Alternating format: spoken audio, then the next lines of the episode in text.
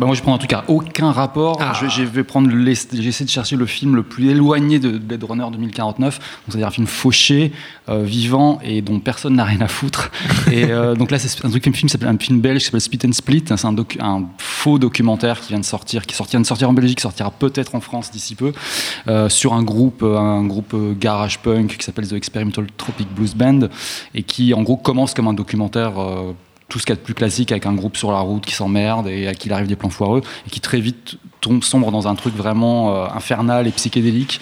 Et voilà faut pas en raconter, raconter plus faut vraiment le voir. Malheureusement bon, c'est assez difficile à voir. Pour l'instant la façon la plus simple de le voir c'est d'acheter la BO du film dans laquelle il y a un lien pour euh, voir le film pendant 48 heures. Mais, euh, mais c'est vraiment un film incroyable. Enfin, c'est ce que j'ai vu de mieux depuis, euh, depuis, depuis longtemps là. Enfin de plus, de plus enthou- enthousiasmant en tout cas. C'est très fauché. Ça a été tourné par un réalisateur belge qui Jérôme Van de Vatine avec une caméra pourrie euh, avec des gens qui sont extrêmement bons alors qu'ils sont pas acteurs. Enfin voilà